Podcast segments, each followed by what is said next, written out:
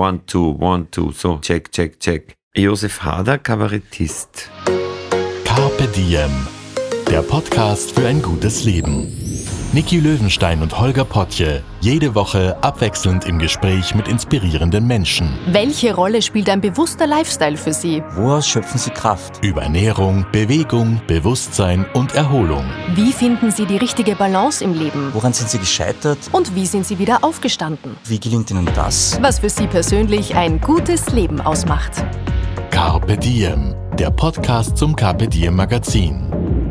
Heute mit dem österreichischen Schauspieler und Kabarettisten Josef Hader.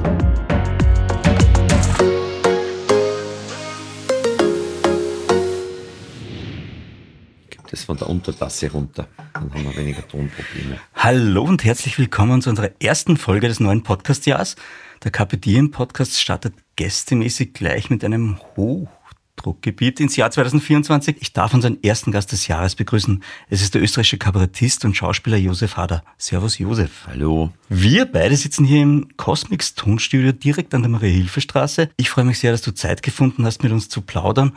Und es gibt einen guten Grund zu plaudern. Du hast einen neuen Film gedreht. Der heißt Andrea lässt sich scheiden und feiert bei der diesjährigen Berlinale im Februar in Berlin seine Premiere mit ganz viel österreichischem Schauspieltalent, allen voran Birgit Minichmeier, Thomas Schubert, Thomas Stipsitz, Robert Stadlober und deiner Wenigkeit. Gleich beim Intro mit der ersten Einstellung hast du mich irgendwie schwupps auf eine Reise geschickt.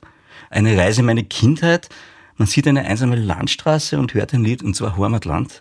Das ist die Landeshymne von Oberösterreich, auch für unsere deutschen Hörerinnen und Hörer. Ich bin in Oberösterreich aufgewachsen und habe mit der Musik gleich ganz, ganz viele Bilder im Kopf gehabt. Danke dafür. Ich würde gern zu Beginn des Podcasts aber mit dir auch dorthin reisen, nämlich in deine Kindheit. Du bist auf einem Bauernhof aufgewachsen, richtig? Genau, das war gerade nicht Oberösterreich, das war an der Grenze zu Oberösterreich in Niederösterreich, südliches Waldviertel, aber eigentlich fast an der Donau, also der erste Hügel über der Donau, da ist der Bauernhof. Der Ort heißt Nöchling. Ähm, ich habe nochmal nachgeschaut, glaube ich, 1038 Einwohner laut Statistik 2009. Seitdem wurde keine Statistik mehr gemacht, scheinbar. Das ist interessant, weil ich kann mich erinnern, in der, in der Volksschule, äh, dass wir damals gelernt haben, dass Nöchling 900 Einwohner hat. Das heißt, das ist ein wachsender Ort. Schau her. Ja. Hängt das mit dir zusammen, glaubst du? Na, das hängt, glaube ich, damit zusammen, dass äh, die Gemeinde billige Grundstücke hergibt und dass man gut auspendeln kann zu die Umderschwerke nach Amstetten und zur Föst nach Linz. Ich glaube, an dem hängt's. Der Bürgermeister sagt jedenfalls, es ist ein ruhiger Wohlfühlort weit weg von Verkehrslärm und Hektik, so wird er beschrieben. Das stimmt auch, ja. Es Ja. ist äh, wirklich viel Wald. Es, sind, es ist nicht flach wie das obere Waldviertel, es sind so die ersten Hügel von der Donau hinauf, dadurch ganz schön steil. Das heißt, man hat als Kind ziemlich viel mit der Hand machen müssen. Als Kind ist man ja quasi so Handlanger. Und äh, wenn man Pech hat, später auch. Und, und äh, äh, das heißt, man muss dann teilweise so die Hänge, die ganz steilen, muss man händisch hinunterrechen. Das Heu und das Gras und man kann nicht alles mit der Maschine machen. Mich würde es interessieren, äh, deine erste Kindheitserinnerung oder eine der frühen Kindheitserinnerungen, die du abgespeichert hast, wo du emotional scheinbar so viel Impact hattest, dass du gesagt hast, das habe ich jetzt bildlich oder vor meinem inneren Auge noch vor mir. Gibt's da was? Es ist, glaube ich, bei mir sehr gebunden an die Großeltern, weil die haben sich irgendwie mehr mit mir beschäftigt. Die Eltern haben einfach den Hof schupfen müssen. Und da gibt's den Großvater, der lustige Geschichten erzählt hat.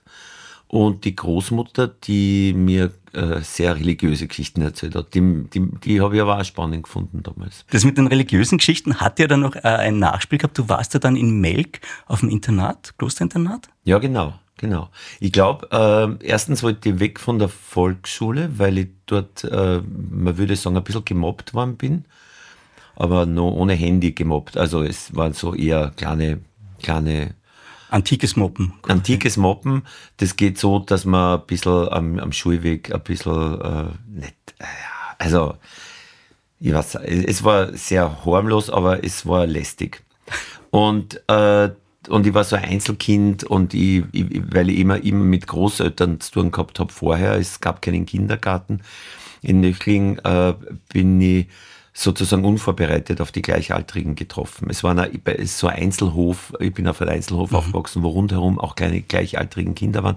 Und dadurch ähm, bin ich da so auf die Gleichaltrigen getroffen in einem sehr unvorbereiteten Zustand. Äh, ich, die haben glaube ich, sofort gemerkt, der kann sich nicht richtig benehmen. Ne? Wahrscheinlich habe ich zur Lehrerin geholfen, weil die so alt war wie meine Großeltern. Keine Ahnung, was ich da falsch gemacht habe. Jedenfalls war das nicht gut. Und dann habe ich mir gedacht, ach Gott, äh, so, so irgendeine tolle Schule wäre nicht schlecht. Und zwar deswegen, weil dieses Internat hat einen Werbeauftritt hingelegt bei uns. Und da ist zum ersten Mal ein Schlagzeug in der Kirche gestanden und sie haben so eine Rockmesse gespielt. Und am Nachmittag, und das war fast noch wichtiger, am Nachmittag war ein bunter Abend, da haben sie auch die Band gespielt und sie haben so lustige Szenen gespielt. Und ich habe mir gedacht, dort möchte ich hin. Also es war, glaube ich, sie haben mich mit der Kultur einkauft. Mhm.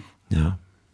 Und das, also ich habe jetzt dann gelesen, wenn man ein bisschen äh, alte Interviews und so weiter liest, dass du sehr viel gelesen hast in deiner Kindheit schon. Also dass dich das irgendwie wahrscheinlich auch noch ein bisschen einsamer gemacht hat, aber dass das schon was war, auch vielleicht Eskapismus, weiß ich nicht. Es war Flucht. Es ja. war totale Flucht, weil die Gleichaltrigen waren für mich quasi scheiße. Also die, mit denen habe ich nichts anfangen können. Und dadurch habe ich sehr früh lesen gelernt. Eigentlich mit, schon vor der Schule mit Mickey Maus Hefteln, die mir äh, äh, der einzige äh, oder einer der zwei, kann man sagen, einer der zwei, äh, die nicht so best zu mir waren, war der Sohn vom Dentisten, der Matthias. Der hat mir, der hat mir Mickey Maus Hefteln schon borgt vor, vor, vor der Schule und da habe ich lesen gelernt. Und dann habe ich sofort, wie die, die Hölle der Volksschule begonnen hat, habe ich sofort noch viel mehr lesen gelernt und habe gleich die dicksten Bücher gelesen und habe mich dort vergraben. Es war die totale Flucht. Kannst du dich an ein Buch erinnern, das du oft gelesen hast, öfter gelesen hast damals? Äh, ich habe damals gelesen, sicher Pippi Langstrumpf, das war sie noch. Und die, ich glaube, die drei Stanisläuse in der, in der, in, in der Anfang Volksschule. Und dann sehr schnell Erich Kästner. Mhm. Okay. Was mich jetzt verwirrt hat, gleich beim Einstieg, von deinem Film, von deinem neuen, André lässt sich scheiden, war eben, ich höre Heimatland, ja, ja. oberösterreichische Landeshymne. Der Film spielt aber in Niederösterreich, für die deutschen Hörerinnen und Hörer ein anderes Bundesland. Du hast schon gesagt, du bist im Grenzgebiet aufgewachsen. Ja, ich, ich habe einfach noch ein Lied gesucht für den Anfang, das so ein schönes Lied ist und gleichzeitig so eine leichte Beklemmung äh, oder, oder, äh, mit sich bringt oder schon ein bisschen so erzählt, dass das eine Gesellschaft ist, die auch ein bisschen rigider ist, als man denkt vielleicht.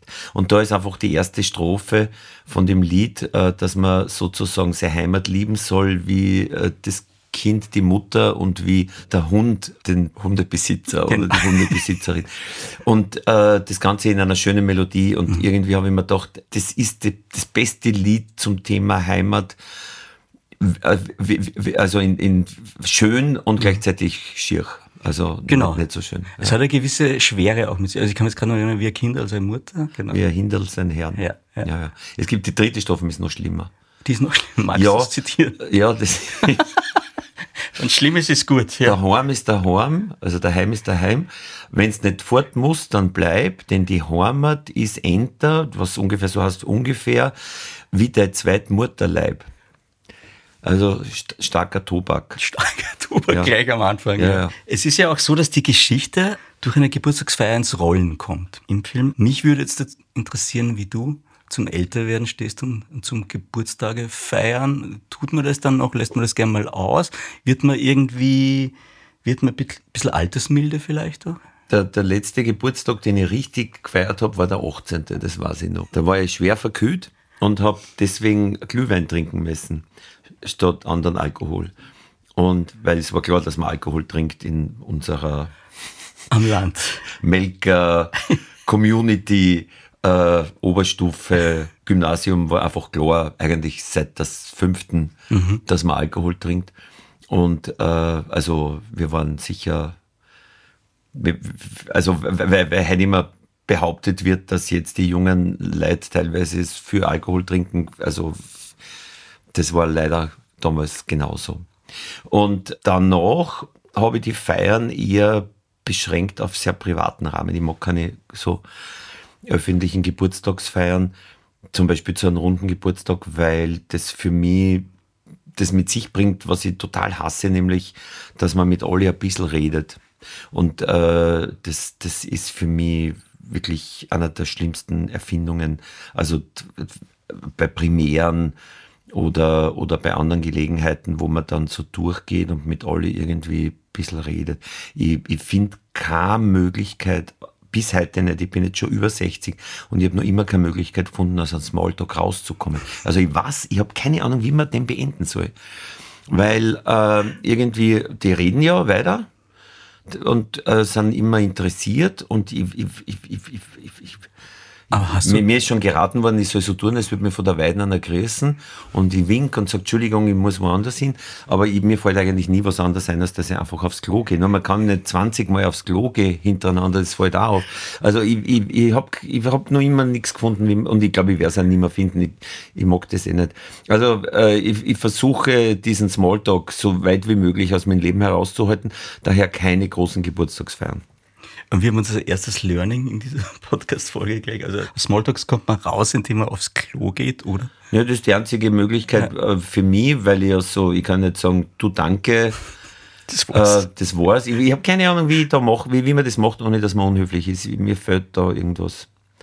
Vielleicht äh, irgendein am Bauernhof war das nicht notwendig, dass man das beibracht kriegt, wahrscheinlich. Da, da ist ein, und vor allem, wenn es ein Einzelhof ist, ne, ja. lernt man keinen Smalltalk gescheit. Ja. Wie ist es denn mit Preisen? Weil ich habe in, der Recherche auch nachgelesen, du hast bereits in deiner Karriere zwei Romis abgelehnt. Das müssen wir für die deutschen Hörerinnen und Hörer erklären. Rom ist der österreichische TV-Preis. Ähm, hältst du es noch immer so oder bist du da vielleicht altesmilder geworden und hast gesagt, ich nehme jetzt schon Preise auch? Na, na, das war, das war so, äh, mit der Romy war das so, dass ich, ich weiß nicht, wie ich das sagen soll, ich, ich, ich, ich habe so, ich, ich, ich habe so eine gewisse Grunddefinition von meinem Beruf. Als Kabarettist, Schauspieler bin ich mehr so nebenbei und, und das andere auch, so Drehbuch schreiben oder Regie. Und ich bin eigentlich hauptsächlich Kabarettist und ich habe irgendwie mir vorgenommen, dass ich aufpasse, dass ich nicht in so eine Schiene Publikumsliebling rutsche. Weil ich finde, da, da hat man dann oft die falschen Leute in der Vorstellung sitzen, die ganz was anderes erwarten. Also ähm, ich, ich, ich bin da sehr, sehr penibel in diesen Dingen.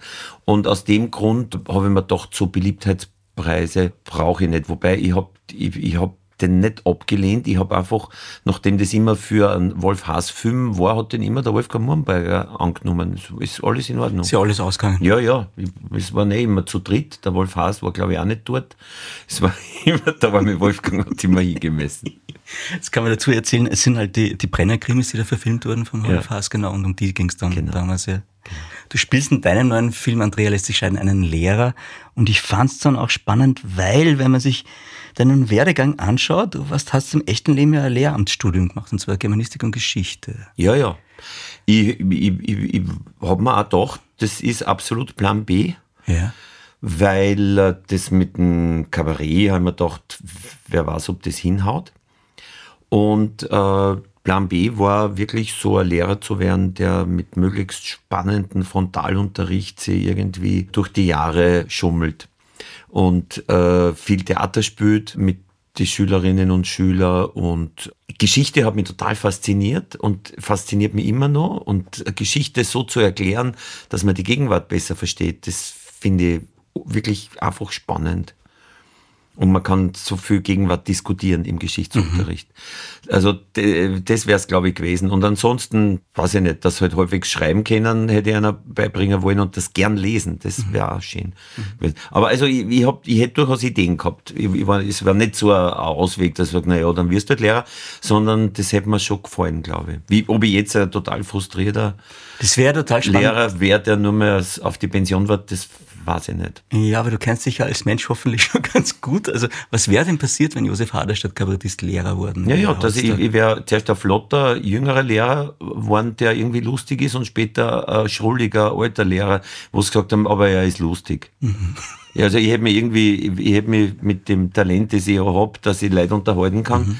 äh, hätte ich mich da irgendwie durchgeschummelt, glaube ich. Und mich würde jetzt der erste Moment interessieren, wo du gemerkt hast, dass du das Talent hast, also dass du Leute unterhalten kannst. War das der Hammer? Ich habe als Kind Witze gerne erzählt. Kannst du gut ja. Witze erzählen? Nein, ich kann es überhaupt nicht. Aber als Kind habe ich das gemacht. Ähm, ähm, ich habe irgendwie Radio gehört, damals wahrscheinlich so volkstümliches Radio mit so Entertainern, äh, die so Witz zwischen der Volksmusik erzählt haben. Und diese Witze habe ich dann immer erzählt, den Erwachsenen. Und äh, die haben dann so getan, als dass sie das gut finden. Wahrscheinlich, weil das immer lustig ist, wenn ein kleiner Bub Witze erzählt, wenn ein Kind Witze erzählt. So ein bisschen so, äh, wie sagt man, äh, frühreif oder so wie ein kleiner Erwachsener mit Brüden. Ja, also irgendwie ist es so passiert und dann, dann, dann habe ich halt gut lesen können und dann äh, habe ich mich immer gern dafür beworben, vorzulesen, wenn im Unterricht was vorzulesen war mit verteilten Rollen und so.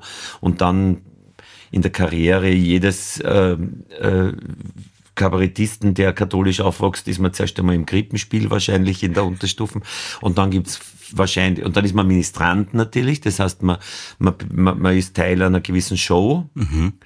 wo man irgendwie da mitgestaltet und da mit vielen Kostümen und so ist ja eine ziemlich gute Show, die katholische Messe, vor allem an die Festtage. Und dann war Schultheater. Und, und, und, und das habe ich einfach viel besser kennen wie Fußball. Das war dann tatsächlich der Punkt, wo du gemerkt hast, in die Richtung. Das, da bin ich besser, ja. Aber Fußball liebst du, glaube ich, auch, oder? Ja, aber nicht, ich kann es nicht spielen gescheit, okay. leider. Leider. Ich, ich, ich, ich, ich würde, ich hätte gern gut Fußball spielen können, aber da hätte ich ja mir wieder mit den Gleichaltrigen sehr früh beschäftigen müssen. Und ja, das ist das Problem, ich verstehe. Wenn es vor allem der wichtige Jahre, wenn du in der Volksschule nicht Fußball spielst. Ja, aber das heißt, du hast, glaube ich, deinen ersten ähm, Comedy-Ansätze schon noch im Internat gehabt, oder? In der, in der Klosterschule? Wir haben damals schon, äh, also irgendwann haben wir begonnen, äh, zur Forschungsfeier oder zur Schulschlussfeier Kabarett zu machen über Lehrer. Vor Schülern und ein paar Lehrern. Und das ist natürlich unglaublich erfolgreich, klarerweise. Und das ist der größte Erfolg, den du wahrscheinlich hast in deinem Leben. Mhm. So bin ich da reingerutscht. Und dann haben wir bei der Matura, um, um allen zu ermöglichen, auf die Matura-Reise mitzufahren, sodass das kein finanzielles Problem ist, haben wir einige Veranstaltungen organisiert. Das heißt, wir haben einen Heirigen gemacht, wir haben den Matura-Ball gemacht und wir haben auch ein Kabarettprogramm gemacht, das mhm. erste Abendfüllende. Mhm. Das hieß wie? Weißt du das noch? Das weiß ich nicht mehr. Ja. Ich weiß nur, dass wir äh, zu dritt waren. Ich habe die Texte geschrieben, aber gespielt haben wir zu dritt. Mhm. Und dann ging es ja weiter. Ich glaube, du hast dich dann tatsächlich in, in niederösterreichischen Gastsälen, habe ich gelesen, und auf der Wiener, Einkau in den Wiener Einkaufsstraßen versucht als Kabarettist und immer wieder ausprobiert? Ja, ich habe äh, dann ein bisschen weiter gespielt. Also ich habe hab nach der Matura wollte ich dann allein mal so ein Soloprogramm ausprobieren und habe sowas gemacht habe dann gespielt in, in, in Melk natürlich, aber auch in umliegenden Wirtshäusern. Dann sehr bald auch zusammen mit dem Otto Lechner, der auch in Melk in die Schule gegangen ist, der heute ein weltweit bewunderter Akkordeon-Virtuose ist, aber natürlich auch am Klavier wahnsinnig viel kann. Der hat mich damals begleitet und äh, dann haben wir so die ersten zarten Anfänge in Wien probiert und es war ganz schwer in Wien eine Auftrittsmöglichkeit zu kriegen. Wie war denn Wien an sich als Stadt für dich, wenn man jetzt vom Land kommt? Wien war super. Ich, ich, war, ich war von Anfang an, also die Großstadt war für mich von Anfang an einfach die ideale Umgebung. Ich war wie der Fisch im Wasser. Ich war schon als Kind manchmal in Wien, weil wir Verwandte in Wien gehabt haben und dann äh, waren die Eltern immer einkaufen und ich bin da bei den Großkaufhäusern Herzmanski und Gerngroß Rolltreppen gefahren als Fünfjähriger, Sechsjähriger und haben mir gedacht, und habe ausgeschaut beim Fenster oben auf die Straßenbahnen und auf die Autos und dann habe ich gedacht, da möchte ich hin. Ich, ja. Habe ich auch geschafft. Ja, das, das ich, kann man so sagen. Das, eine, ah, das habe ich zumindest Das geschafft. eine Ziel erreicht. Ja. Was mir jetzt, jetzt auch bei deinem zweiten Film mittlerweile äh, aufgefallen ist, du hast wieder, du hast Drehbuch geschrieben, Regie geführt und stehst vor der Kamera. Äh, wie stehst du an sich zu Kontrollverlust und loslassen können. Das ist ja auch ein Thema im Film, ist, glaube ich, loslassen können. Es geht auch um eine Scheidung, kann man jetzt mal sagen, im Film. Das, das ist nicht das Problem bei mir. Ja. Also ich bin kein Regisseur, der alles genauso haben will, wie er sich das ausgedacht hat, sondern ich bin eher ein Fan davon, dass man sich richtig gute Schauspieler und Schauspielerinnen mhm. holt und die können das so viel besser noch machen, als man es vorgestellt hat. Und das ist wirklich auch bei dem Film so. Ich möchte jetzt nicht, das ist jetzt kein in dem Fall billige Werbung, sondern wie die, also die Birgit, die, Thomas Schubers, Thomas Stipschitz, Maria Hofstetter spielt da mit, äh, wie die und der Robert Stadlober und viele andere, wie die den Film zum Blühen bringen und Dinge machen, die du dir nie ausdenken kannst. Mhm. Also im Gegenteil, ich möchte dann loslassen können und, und äh, schauen, dass das ein Spiel wird, wo alle kreativ dabei sind. Das heißt, du schaust, dass du Qualität am Platz hast und dann kannst du dich entspannen und sagen. Entspannen nicht natürlich, weil man immer aufpassen muss, ob das eh äh, ungefähr das wird. Ja. ja. ja. Aber, aber, und man hat dauernd Angst, dass es ist ja jeder Drehtag ist irgendwie bestimmte Szenen sind da vorgesehen, die kannst du nie wieder wiederholen. Das heißt, du musst an dem Tag das irgendwie gut hinkriegen. Mhm. Das heißt, entspannen kannst du nicht. Aber es ist ein Miteinander zum Unterschied vom, vom Kabarett. Kannst du dich an, an, an schöne Momente erinnern? Weil für mich war so ein schöner Moment in der Dorfdisco, wie du da stehst und sagst auf einmal, ich muss tanzen. Ja. Und dann gehst auf die Tanzfläche, tanzt wirklich schlecht.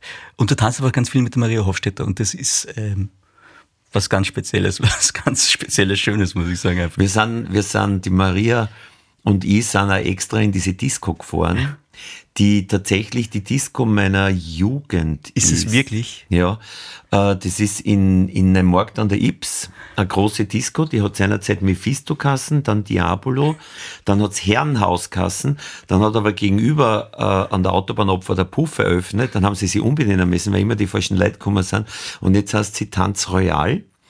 Und äh, das Interessante an dieser Disco ist, dass die, dieselben Leute, die damals in die 80er Jahren hingegangen sind als junge Menschen, jetzt auch wieder hingehen, weil es ein Single-Disco ist inzwischen am Wochenende für so gehobenere Semester.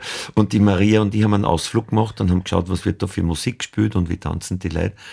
Und äh, ja, es ist äh, sehr speziell sehr spezielle Disco, die auch groß genug ist, äh, weil, weil wir haben eine große braucht, damit sie auch leer sein kann in einem mhm. entscheidenden Moment und dann auch richtig voll.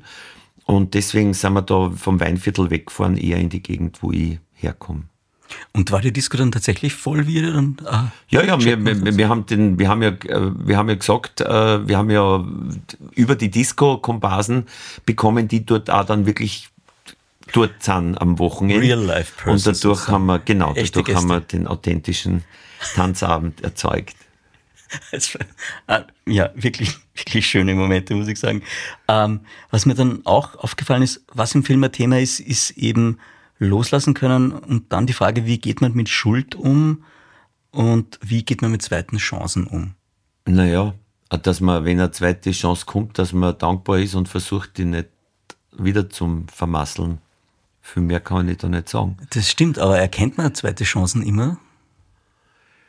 Das weiß ich nicht. Also ich habe ich hab das Gefühl, dass ich welche gekriegt habe und die dann schon erkannt, aber vielleicht habe ich auch welche nicht erkannt, das weiß ich nicht.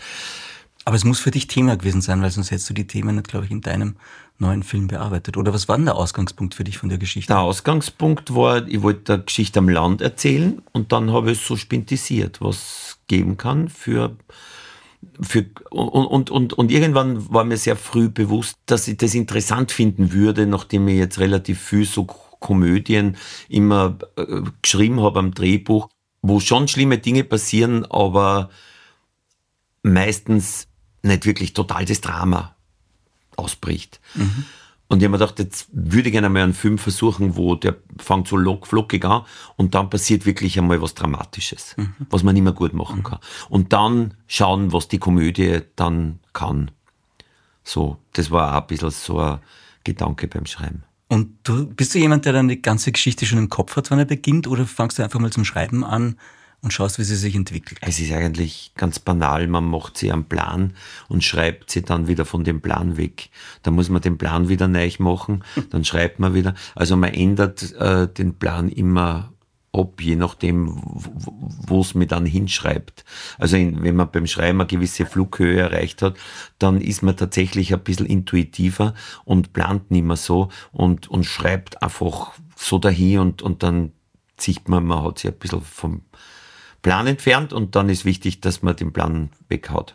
Das klingt jetzt für mich so, als wärst du beim Schreiben eigentlich ganz glücklich. Jetzt gibt es ja ganz viele Leute, die sagen, sie sind beim Schreiben wahnsinnig einsam.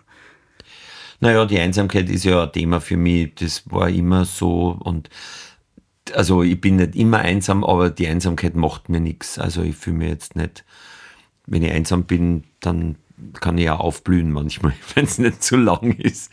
Aber war das Und mal anders? Wenn ich, also wenn ich zum Schreiben, ist wunderbar. Mhm. Also wenn, wenn, wenn man dann zum Schreiben ein bisschen, äh, allerdings nicht für lange Zeit, fahre ich dann wirklich ein paar Tage wohin. Mhm.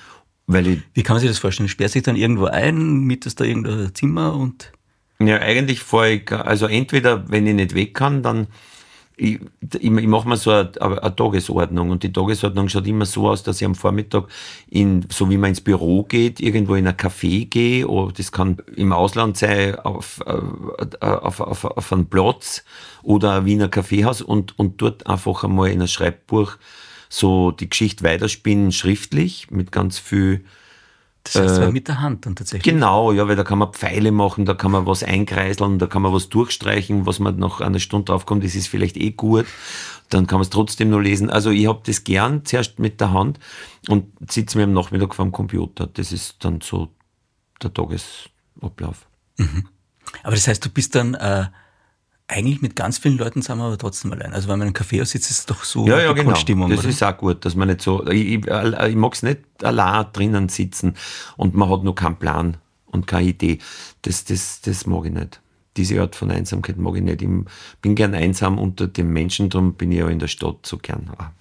Stimmt, man wird ja wenig so in Ruhe gelassen wie in der Stadt. Extrem gemütlich. Mahlzeit. Mahlzeit. Jeden Montag Bergwelten und jeden Freitag Heimatleuchten.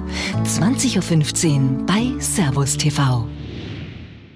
Wie schwierig war es denn für dich, die Leute zu kriegen? Weil das Ensemble ist ja wirklich bemerkenswert. Und ich denke mir immer, ja gut, wenn der Josef Hader anruft, dann werden sie sagen, ja, sehr gern, machen wir. Ich glaube, jeder gute Schauspieler, jede gute Schauspielerin schaut einmal auf die Geschichte und, und auf die Rolle. Ob das was ist, wo man sich irgendwie daheim fühlt oder sich vorstellen kann, das zu machen. Ich habe natürlich zuerst einmal geschaut, dass das Drehbuch gut ist. Also ich habe ich hab nicht, ich tue immer ganz viel überarbeiten. Bist du dann geschamig, wenn du noch nicht happy bist mit dem Drehbuch und sagst, okay, ich war geschamig heißt äh, zurückhaltend und eher zweifelnd, glaube ich? Oder, nee, oder? ich sag's dann einfach nur niemand. Ah ja, okay. Bin nicht in der Form bin ich schon geschamig, dass ich sage, äh, das Drehbuch äh, muss schon eine gewisse ich muss schon eine gewisse Zufriedenheit haben, bevor ich es Schauspielern anbiete. Das heißt, in dem Fall ist es darum gegangen, ich schreibe ein Drehbuch und zuerst habe ich mir gedacht, die Titelfigur, die Andrea, muss eigentlich bei dem Lehrer, also den ich spiele, in die Schule gegangen sein. Da habe ich im ersten Moment gedacht, dass die eher eine sehr junge Frau sein sollte. Und dann bin ich aber sehr schnell abgekommen davon, weil ich mir gedacht habe, das ist zu weit das ist zu weit auseinander, die haben sich überhaupt nichts mehr zum Sagen. Und dann, ab dann habe ich eigentlich mit der Birgit im Kopf geschrieben und habe mir gedacht, hoffentlich spützt das. Und habe geschaut, dass ich ein gutes Drehbuch äh, so in mehreren Fassungen hinschreibe und es dann erst zum Lesen gibt. Mhm. Und auch sage, wir können gern weiter, also ich bin sowieso immer auf Input total äh, heiß, dass die Schauspieler sie mit mir zusammensetzen und alle ihre Ideen mir sagen, weil nichts ist so ein gutes Korrektiv, aber auch a, a, a, bringt ein Drehbuch so weiter wie äh, eine kluge Schauspielerin oder ein kluger Schauspieler. Und so habe ich das mit allen anderen Rollen dann gemacht, wie die Birgit zugesagt hat. Und die Birgit ist auch viel beschäftigt, weil Burgtheater und auch ganz viele andere Projekte, also das ist dann schon. Und es ist immer wieder schön, wenn man sie sieht, muss ich sagen. Es ist, aber ja, glaub, die Birgit macht nicht alles, äh, macht sehr wenig. Mhm. Und, äh, und es ist auch wirklich ein tolles Korrektiv, weil die, die Birgit nimmt nicht, Dreh, nimmt, nicht mein Drehbuch und sagt, passt, spül mal. Und wenn eine Szene nicht funktioniert, also was manche Schauspieler machen, ah, das spielen wir einfach so und so, dann geht sich der Text eh aus, wenn wir es ein bisschen schneller spielen oder irgendwie, sondern die hinterfragt was, die sagt, die Szene stimmt noch nicht. Da ist ein bisschen, da ist zu viel Dialog, kann man das anders. Also die, die, die, die Birgit bringt deswegen ein Drehbuch auch weiter, weil sie nicht einfach alles spielt, was man ihr hinhaut. Ich habe jetzt einmal ein bisschen Recherche betrieben in Zeitungen und da steht zum Beispiel, das fand ich ganz nett, das Thema ist Gemeinsamkeiten und Einsamkeiten mit unseren Nachbarn. Äh, Hader konnte in Deutschland generell besser Fuß fassen als seine österreichischen Kollegen. Er gilt als Österreichs erfolgreichster Kabarettist. Warum ist das so? Warum funktioniert denn das Wesen Josef Hader in Deutschland genauso gut wie in Österreich? Zumindest im Süden Deutschlands, aber ich glaube auch im Norden auch schon wieder. Ich kann mich an eine Premiere, ich glaube, das war damals der Knochenmann in, bei der Berlinale erinnern, wo dann ein langer Applaus war, ja. Und es war jetzt wurscht, ob ich da mit dem Hamburger Kollegen, Journalistenkollegen geredet habe oder mit dem, mit dem bayerischen. Welche, meine Frage, meine, nach, nach langer Einleitung, meine eigen, eigentliche Habe Frage. ich Zeit zum Nachdenken. Bin Ja, ich das sehr ist schön. dankbar. Ich weiß eh schon. Soll ich noch den einen Satz sagen oder sagst du einfach, okay, welche kulturellen Eigenheiten und Mechanismen unserer Nachbarn und Nachbarinnen hat Josef Hader durchschaut? Ich glaube, also es ist zunächst was passiert und zwar, dass ich, äh, wofür ich nichts kann, nämlich, dass ich doch äh, sprachlich jetzt nicht vom, von, von, von, von Wien herkomme, sondern so dieses Mostviertlerische, Oberösterreichische eigentlich spreche, äh, das dem Bayerischen sehr verwandt ist. Dadurch war es leichter, in Süddeutschland äh, von Anfang an mehr äh, verstanden zu werden, glaube ich. Das war das eine. Das zweite ist, dass ich irgendwie Lust gehabt habe, in jungen Jahren durch Deutschland zu tingeln. Äh, obwohl es in Österreich schon gut gerannt ist, habe ich trotzdem wieder, bin ich in Deutschland um, um angefahren und habe in die ganz kleinen Keller gespielt. Das muss man sich antun. Man könnte auch rückblickend sagen, ich habe ziemlich viel Zeit verplempert auf deutschen Autobahnen. Die Frage ist, warum hast du das angetan? Also irgendeinen Plan hattest du wahrscheinlich. Ich, ich war grundsätzlich nicht so sesshaft. Ich habe es super gefunden, dass ich andere Städte kennenlerne. Ich habe es super gefunden, in Berlin zu spielen, egal wie viele Leute kommen, weil das Berlin der 90er mich so fasziniert hat, wo, wo die ganze Stadt im Umbruch war. Ich habe einfach gern in, in, in anderen Gegenden gespielt. Und wenn man irgendwas durchschauen kann, um auf die Frage zurückzukommen, dann ist es, es gibt keinen, keinen deutschen Humor und keinen österreichischen, sondern das ist viel regionaler. So wie der Wiener einen anderen Schmäh hat wie der Oberösterreicher und der sich wieder unterscheidet von dem Schmäh der Tiroler, so ist es auch in Deutschland vollkommen regional. Und äh, es gibt also die Komödien, die versuchen, den deutschen Einheitsschmäh zu bedienen, die sind halt dann auch dementsprechend grob. Das ist dann platt und an der Oberfläche quasi. Ja. Und das heißt, das Regionale, das Bio sozusagen, funktioniert dann als, als Schmäh, als Comedy dann wieder in größeren Nein, es, gibt, es funktioniert natürlich bei mir auch nicht überall. Äh, Es funktioniert äh, im Süden gut und es funktioniert lustigerweise im Norden wieder gut, weil irgendwie diese Ironie äh, und ein bisschen das Schwarze vom Humor, das, das, das ich so eigentlich eher aus Wien mitgenommen habe durch, durch die großen Vorbilder. Was sind denn die großen Vorbilder? Ja, so, so Qualtinger, ähm, äh, Kreisler, die, die eigentlich, kann man sagen, zu einem Großteil auch dieses jüdische Kabarett der Zwischenkriegszeit, der Nachkriegszeit, also Facker, Spronner und dann auch teilweise gewisse deutsche äh, Einflüsse. Ich habe hab mich auch interessiert, was, was, was, so wie, wie Polt oder an, an, an Kabarettisten, auch in den jüdischen Kabarettisten, das wissen die wenigsten. Otto Grünmandl war eigentlich jüdisch.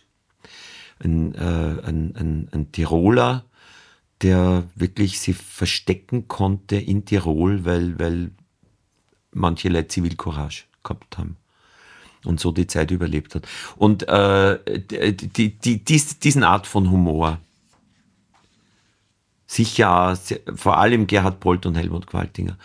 Und das ist eigentlich so ein schwarzer Humor und das Süddeutsche mag auch so einen schwarzen Humor, so ein bisschen, da sagt man halt hinterfotzig dazu.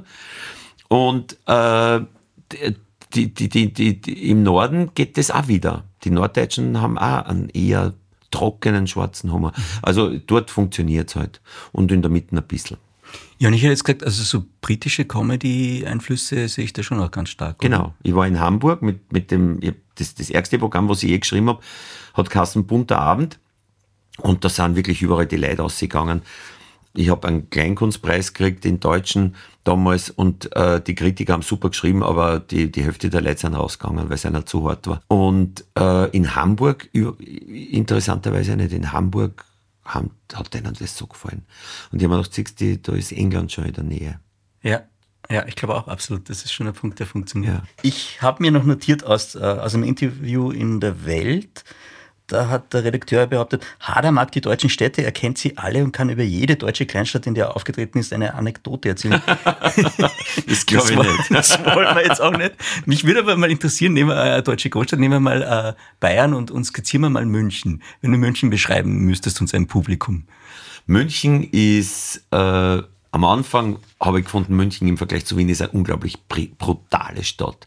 Also man, man kommt am Bahnhof an und da schreien die Fußballanhänger so laut und brutal, wie du das von Wien überhaupt nicht gewöhnt bist. Außer du bist direkt im Fansektor von Rapid oder Austria, aber da komme ich meistens nicht hin.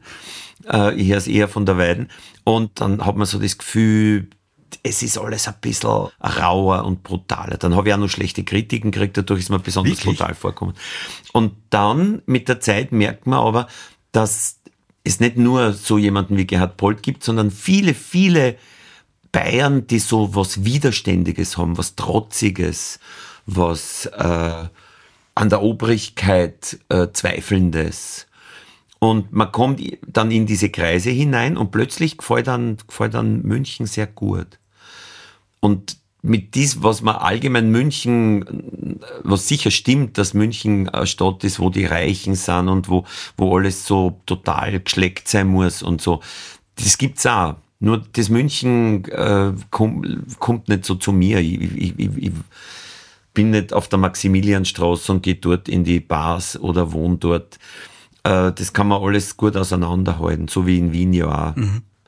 Und inzwischen ist es die Stadt, wo ich am längsten immer wieder spiele und dadurch auch sehr viel Leid habe, auch Freund habe. Das heißt, es verbindet dich schon etwas dann mit der Stadt eigentlich? Ja, ja, weil ich halt lang dort war und, mhm. und in jungen Jahren auch dort war. Dasselbe in Berlin. Berlin ist einfach äh, in den 90ern so eine spannende Stadt gewesen. Jetzt, wenn du hinkommen bist, war schon wieder alles ganz anders. Und äh, unglaublich spannend, unglaublich spannend. Das war so eine Stadt, da hat es Mitternachtsshows gegeben. Da sind die Künstler, es war wie, wie, wie in der Jazzmusik äh, früher, war das so in der Kleinkunst, dass die Künstler, die ein Programm gespielt haben irgendwo, haben sie dann in dem und dem äh, Kabarettschuppen, wo es eine Mitternachtsshow gegeben hat, haben sie ihn dann dort versammelt und haben ohne Gage nur jeder eine kleine Nummer gespielt und haben sie die anderen angeschaut und sind beieinander gesessen das war eine wahnsinnige, war eine Atmosphäre. Also ein kreatives Kollektiv. Ja, ja, ja, ja, war, war echt super. Gibt es die Stadt jetzt nach Berlin anders? Weil Berlin nein, nein, natürlich, wenn man, wenn man in den 90er Jahren Berlin kennengelernt hat, dann hängt man auch jetzt da und denkt sich, so wie in jeder Stadt hat sich natürlich viel verändert und, und man kann, man muss halt jetzt woanders hin. Die Frage wäre, wo muss man jetzt hin? Gibt's naja, es gibt, es gibt halt so Comedy-Schuppen, wo Open Mic ist. Mhm. Und wenn man interessante junge Leute sehen will, dann muss man halt dorthin. Findet man dich dort? Bist du sitzt da manchmal wirklich drin und schaust? Ja, ich, ich habe ein, ich hab so ein, ein, paar Kontakte über, über den Kollegen, der mittlerweile ja nicht mehr in kleinen Schuppen spielt, nämlich der Till Reiners, der inzwischen schon äh, große Dinge macht und, und, und den ich spannend finde, weil er eigentlich von der Form her Comedy ist, aber vom Inhalt her sehr gesellschaftspolitisch und deswegen äh, eigentlich äh, Kabarett. Und durch den habe ich wieder andere kennengelernt. Also hier und da treibe ich mich dort herum. Okay. Ja. Nächstes Zitat aus einer Zeitung, österreichische Tageszeitung Der Standard hat mir geschrieben, wenn es jemand schafft, Mieselsucht, Grant und zynischen Weltverdruss in gute, sarkastische Laune zu verwandeln, dann ist es Josef Hader. Ich habe mir lang gedacht, Hadern kommt von dir, mit etwas Hadern. ist, es ist zumindest sehr große Verwandtschaft da. Ein Glück gehabt einfach, weil der Name ist schon gut. Nicht nur inhaltlich, sondern auch, weil er so wenig Buchstaben hat, dass man am Plakat groß hinschreiben kann. Insofern war das schon vorteilhaft. Ja. Sofort groß, ja. ja. du, aber wie geht's dir denn mit unserer Gesellschaft und dem Stand der Dinge? Klimakrieg, Krisen, Korruption, Migration, Bildung, Gesundheitssystem, das da bröckelt. Der erste Reflex ist, ich möchte nicht so werden wie die alten Leute, wie ich jung war. Weil die alten Leute haben immer in die 70er Jahre ähm, haben die alten Leute gesagt, äh, mein Gott, so schreckliche Zeiten sind. Ich bin froh, dass ich das alles nicht mehr erleben muss, was da kommt. Ne? Und ich habe mir dann gedacht, als Junger habe ich mir gedacht, was von reden die, ist doch super. Und jetzt denke ich mir, naja, in gewisser Weise haben sie schon recht gehabt. Es waren zwei Supermächte mit zigfachen Atomarsenal. Jeden Moment jetzt zu einem dritten Weltkrieg kommen können. Abgesehen davon, dass die jungen Leute plötzlich alle anders anzogen sind, lange Haare haben, Glockenhosen, anders reden, ja, und bestimmte Dinge man nicht mehr sagen darf, die man immer gesagt hat in die 50er und in die 60er Jahre, darf man vor allem in die 70er Jahre nicht mehr sagen. Das ist jetzt plötzlich, da wird man geschimpft von den Jungen. Ne? Also ist ja, ich, ich denke mir dann, vielleicht ist, ist das immer so, dass man immer in gefährlichen Zeiten lebt dass man immer in Zeiten lebt mit Gefahren, mit, mit, mit, mit Chancen. Und, und ich möchte jetzt nicht den Fehler machen, dass ich auch so wäre. Insofern versuche ich einfach Hoffnung zu haben und zu sagen, jede Generation hat, ihr, hat Lösungen gefunden. Und die Dinge, selbst bis zum Klimawandel hin, die Dinge sind ja lösbar. Wenn wir ein bisschen mehr miteinander reden darden, wenn wir ein paar Lösungen geschickte finden, äh, uns auf was zu einigen, wenn wir Kompromisse schließen, äh, was die Kriege betrifft, die es momentan gibt. Es ist ja technisch wäre ja alles lösbar. Ja? Insofern, und auch deswegen, weil ich mir denke, die Menschheit hat eigentlich immer, wenn es richtig, wenn richtig der Arsch brennt hat, dann, dann hat sie es immer wieder geschafft, äh, Lösungen zu finden. Insofern versuche ich einfach da manchmal Glück einfach oder Hoffnung oder? zu haben. Hoffnung ist ja was, was sich nicht auf, darauf gründet, dass berechtigt ist. Aber das heißt, ich finde das ja auch schön, weil ich jetzt gerade überlegt, mir hat jetzt mal ein Neurobiologe äh, erzählt in einer Podcast-Folge, dass man, wenn man älter wird, dazu tendiert, die Dinge in größeren Zusammenhängen zu betrachten. Das macht man als junger Mensch nicht. Da geht es um andere Dinge noch, aber mhm. wenn man älter wird, fängt man an zu analysieren und sich das anzuschauen und zu versuchen, wie das Ganze miteinander funktioniert. Hat man gleich mehr Sorgen hat man gleich, ja, das funktioniert gut, ja, ja. das stimmt, ja. ja. Wie geht's dir damit? Aber du hast gesagt, Hoffnung überwiegt dann den Sorgen? Ach, gegenüber? Zusammenhänge sicher ist schon aber ich bin da so abgebrüht, weil ich ja so ein Geschichtsfan bin. Ja. Ne? Dadurch äh, habe ich so eher so, es ist nicht zynisch, ich glaube, es ist eher, ich, also ich, ich, ich, weiß nicht genau, wie, wie, man das nennen soll, die Haltung, aber die Haltung ist ein bisschen so, was gerade passiert, ist halt das, was die Generationen vor uns auch erlebt haben, nämlich gefährliche Zeiten. Mhm. Und es wäre völlig widersinnig, dass wir die erste Generation wären, die das nicht erlebt. Es ist historisch eigentlich Normalität. Du hast total recht. Ich habe jetzt nur gerade überlegt, wie du so, so mit, mit eigentlich mit leuchtenden Augen von den 90er Jahren in Berlin erzählt hast. So gefühlt waren die 90er Jahre ja so das letzte Jahrzehnt, wo man sich dachte, uh, jetzt geht alles eigentlich in eine gute Richtung, alles entspannt sich, alles wird irgendwie westlicher, Kapitalismus setzt sich durch. Jetzt 20, 25 Jahre später schaut es schon wieder ganz anders aus. Ja. Was sich wahrscheinlich auch niemand gedacht hätte. Ja. Jetzt bist du ja, hast du ja Geschichte studiert. Hättest du gesagt, äh, das kann man so vorhersagen im, im Großen oder, oder ist das etwas, was, oder sind es Zyklen, die man nicht vorhersehen Nein, man kann? nichts vorhersagen, weil die, die, die, die, die, die, alle Zukunftsforscher stochern da herum. Man kann auch die technologischen Sprünge nicht vorhersagen. Das ist alles, äh, also wo genau sich das entwickelt, das Internet hast nicht vorhersagen können. Alle haben sich gedacht, es wird eher darum gehen, dass man auf dem Mars fliegen können, schon locker mit einem Linienflug. In Wirklichkeit ist dann das Internet daherkommen. Also äh, Zukunft kann man nicht vorhersagen. Aber man, man, man kann Dinge einordnen vielleicht in der Gegenwart besser, wenn man sie mit der Vergangenheit erklärt, weil, weil sie ja Dinge auch wiederholen. Immer anders natürlich, nie genau gleich, aber immer anders. Und äh, weil wir halt jetzt eine Zeit haben, wo ganz brutal gesagt es viel mehr arme Leute gibt als noch in die 70er, 80er Jahre und auch 90er Jahre und wo es wo die Verteilung auch zwischen Arm und Reich äh, durchaus vergleichbar ist mit der Zwischenkriegszeit oder mit der Jahrhundertwende, jetzt nicht der letzten, sondern der vorletzten. Und das kann man historisch sagen, wenn es den Leuten schlecht geht und sie haben das Gefühl, sie schaffen es nicht mehr und fühlen sich irgendwie bedroht oder brauchen vier Jobs, äh, damit sie überhaupt halbwegs alles zahlen können. Und sie sehen daneben, dass äh, Ultrareiche gibt, dann werden viele Leute unzufrieden sein und dann werden sehr, sind sehr viele Leute verführbar für einfache Lösungen. Das kann man historisch zum Beispiel jederzeit ableiten.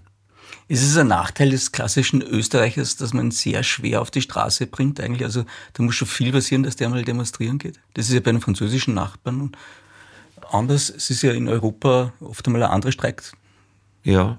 da. Ja. Es, es hat den Nachteil wahrscheinlich, dass die in Ländern, wo die Streitkultur nicht so ausgeprägt ist, ähm, weil wahrscheinlich ist der Grund auch, dass wir keine Revolution gehabt haben, keine richtige, so wie die Franzosen. Und im Grunde kann man sagen, die Deutschen haben auch keine richtige Revolution gehabt, so wie die Franzosen. Und deswegen haben die Franzosen ein anderes Bürgerverständnis, wahrscheinlich. Aber es ist natürlich, es bleibt dadurch mehr inwendig, die Wut. Und das ist nie gut. Mhm.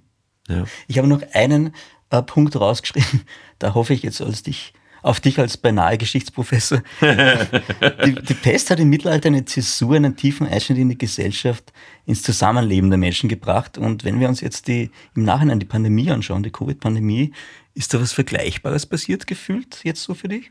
Und wie haben es die Leute danach wieder gemeinsam hinkriegt?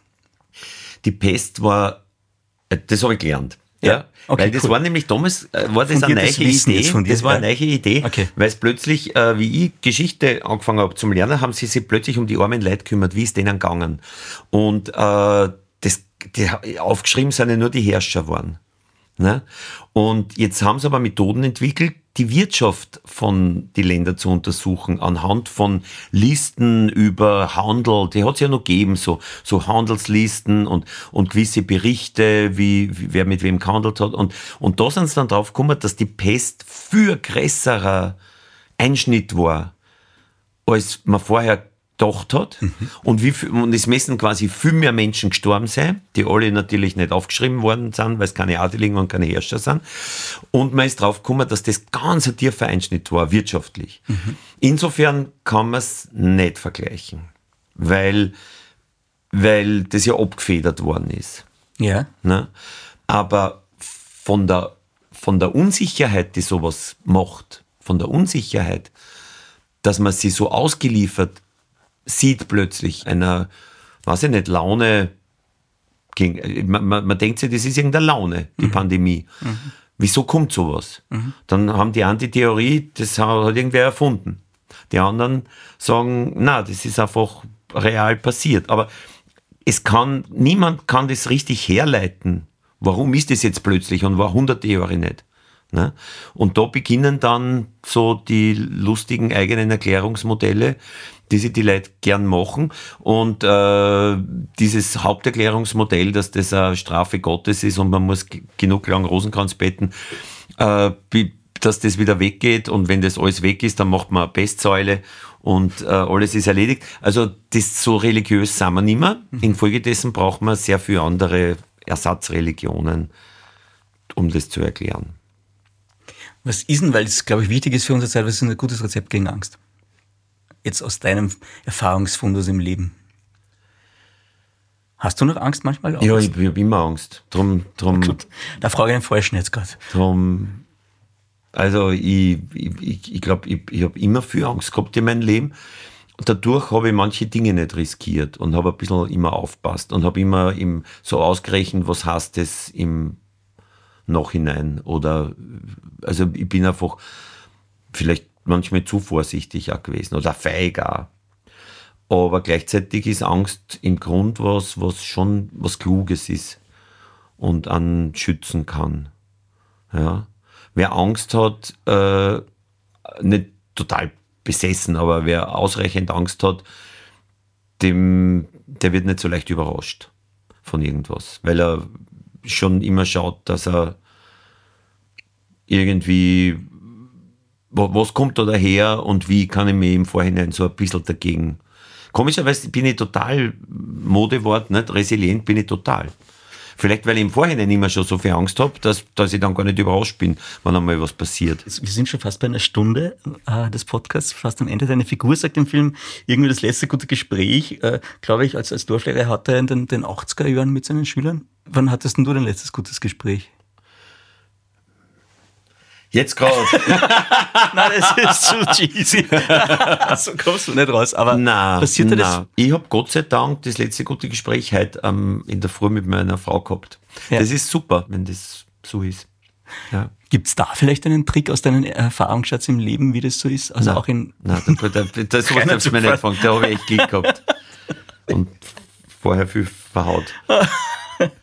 Josef, wir sind am Ende des Podcasts angekommen. Ähm, es gibt ja eine klassische Frage, die wir beim Carpe Diem Podcast immer haben, und das ist die: Was braucht ein gutes Leben für dich? Was macht es aus?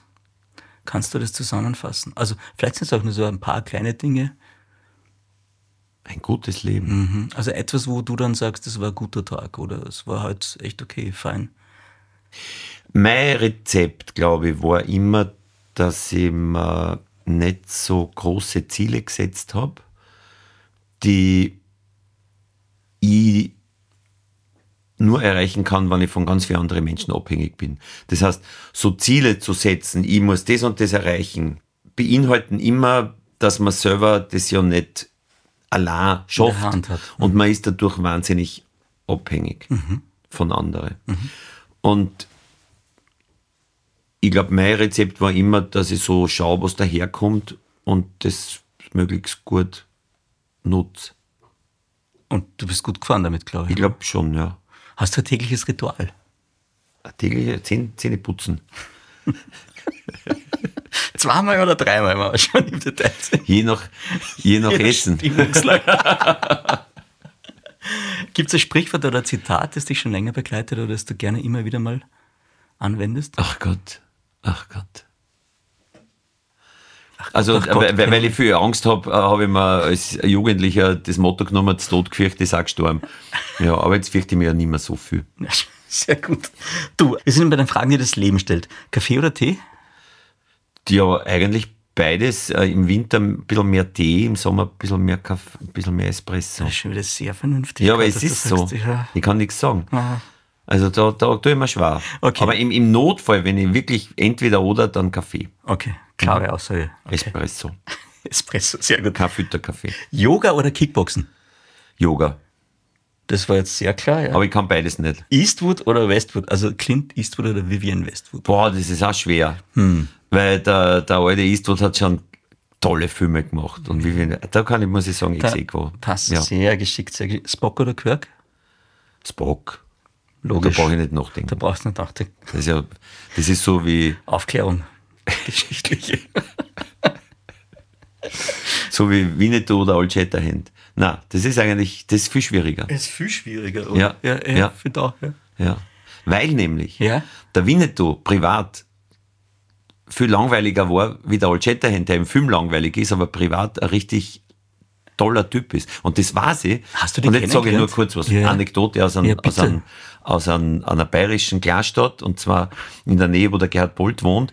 Äh, die machen da so ah, Theater und da war von der Theatergruppe war ein alter 80-jähriger Requisitor da, der gesagt hat, er hat Requisite gemacht bei den Winnetou und äh, Filme, bei den Winnetou-Filmen. Und da habe ich gesagt, und wie waren die zwei? Und er hat genau das gesagt, was ich vorher gesagt Ah, habe. schön. Ja. Alter, total schön. Aber das ist natürlich schon toll, weil man in der, der Welt lebt, dass man dann auch die Geschichten hört, oder?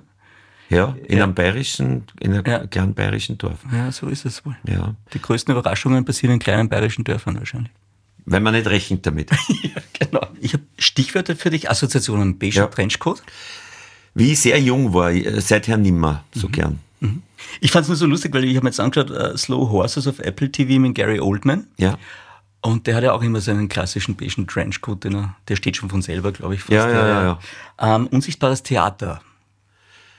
Das ist eine tolle Sache und äh, ähm, Stilmittel bei dir. Stil auch, mit, ja, das ist aber nicht wirklich unsichtbares Theater, was ich mache, äh, weil unsichtbares Theater wäre wirklich, wenn man Theater stattfinden lässt in einem Supermarkt und die Leute wissen nicht, dass das gespielt ist. Das ist eigentlich unsichtbares Theater. Das heißt, du gehst als Theatergruppe wohin Ja. und spielst im öffentlichen Raum eine Szene vor und alle glauben, es ist real. Hast du das jemals gemacht?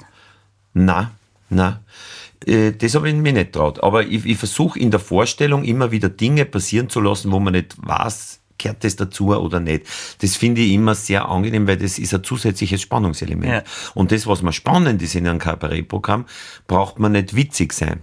Und das heißt, ich, ich, ich mache ein paar Witz weniger und schaue, dass es eine Spur spannender ist. Das gefällt mir besser. Gags einsparen, klassisch, ne? Nein, nicht einsparen, aber dass man nicht jeden Gag dahernehmen muss, der irgendwie vorbeifliegt und der vielleicht gar nicht so gut ist, sondern dass man, und, und es ist auch äh, dramaturgisch so, wenn du 100 gute Witze machst hintereinander, ist, kann das total fad werden. Weil sie die, die 100 guten Witze irgendwann so doppeln, dass, dass, dass, dass, dass du einschlafst. Du brauchst ja. also die Welle dramaturgisch Du brauchst und immer auf Ja. runter. Und, und deswegen, äh, ja, Spannung, finde ich, ist gerade in einem Soloprogramm, ist Spannung, dass man zum Beispiel eine Panne vortäuscht oder dass irgendwas passiert und auf der Bühne und man weiß, hat er gerade einen Fehler gemacht oder nicht. Und, und was natürlich super ist, ist dadurch auch, meine Fehler fallen auch nicht auf. Weil alle Stimmt. glauben, sie gehören dazu. Also man kann nur gewinnen mit, mit, dem, mit dem unsichtbaren Theater. Voll geschickt, wir kriegen schon Ja. ein Zeichen von draußen. Ich habe jetzt noch ganz schnell drei Fragen. Äh, Was wärst du als Zahl? Boah, das hat mich noch nie weggefragt. Sehr gut. Naja, das erste, was mir einfällt, ist 23. Aber das ist natürlich sehr hart, weil, weil das ist, die ist ja sehr belastet. Ja, ja, ja aber ja. interessant, dass dir das gleich einfällt. Naja, weil es so, es so eine magische Zahl ist Ja. und es gibt einen Film. Ne? Genau, gibt Und es- Verschwörungstheorien und, ah ja, ja. ja, ja. ja, ja 23, ich nehme auch die 23 von dir. sonst nehme ich lieber, nehme ich lieber die zwei. Jetzt kommt jetzt ich die glaub, Angst und die realistisch Sicherheit, Ist, okay. realistisch ist die Fade 2. Die Fade 2, gut, dann haben es auch gleich belegt. Die Fade 2 wärst du Ja. als Zahl. Was wärst du als Duft? Puh. Im Idealfall, Mhm. äh, äh, also mein, mein, mein Lieblingsduft ist, wie es im Wald riecht. Ah ja, okay. Das passt jetzt auch noch super zu Diem. Das war jetzt schon sehr, sehr, sehr gut, muss ich sagen. Schöne Antwort. Naja, ich, ich, ich habe als Kind eigentlich, wir, wir waren ja, wohnen am Waldrand und ich habe einen Schulweg gehabt durch den Wald durch. Und das ist einfach für mich das Beste, wo Schön. man hingehen kann. Schön. Ja. Was ist denn die wichtigste Lektion, die du bis jetzt im Leben gelernt hast für dich? Oder eine wichtige Lektion? Boah. Die großen Learnings? Ich fürchte, bei mir sind es so lauter kleine, die dann wieder halbert umfallen und dann doch wieder, also ich, ich, ich halte mein Lernpotenzial für begrenzt. Leider. Ich würde jetzt wahnsinnig gern so aus dem Podcast aussteigen. Es ist einfach so schön. Danke, Josef, für deine Zeit. Und alles Gute für deinen neuen Film. Danke.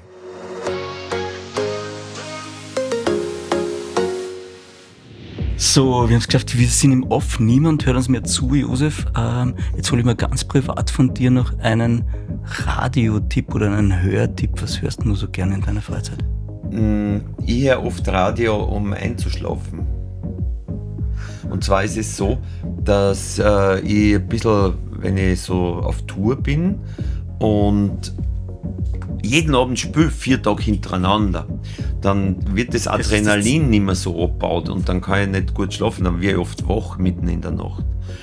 Und da äh, habe ich immer Ö1, äh, die App, ne? und suche mir dann irgendeine total philosophische Sendung oder Reisemagazin oder irgendwas, äh, was so ein bisschen nicht so zu spannend ist und höre das und bin immer nach drei Sekunden eingeschlafen. Allerdings, äh, ich höre mir es in der Früh dann ganz an, weil wenn ich es ganz durchhöre, dann weiß ich, ich bin ausgeschlafen.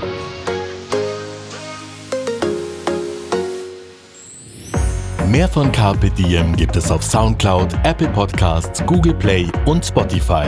Jetzt abonnieren und liken. Wir freuen uns über eure Kommentare und sind direkt über podcast.carpediem.live erreichbar. Das Carpe Diem Magazin erscheint alle zwei Monate. Besucht auch unsere Social Media Portale auf Facebook, Instagram und YouTube und unsere Website carpediem.live. Carpe Diem, der Podcast für ein gutes Leben. Nächste Woche plaudert Niki Löwenstein mit ORF-Moderatorin Birgit Fendal über ihr neues Buch.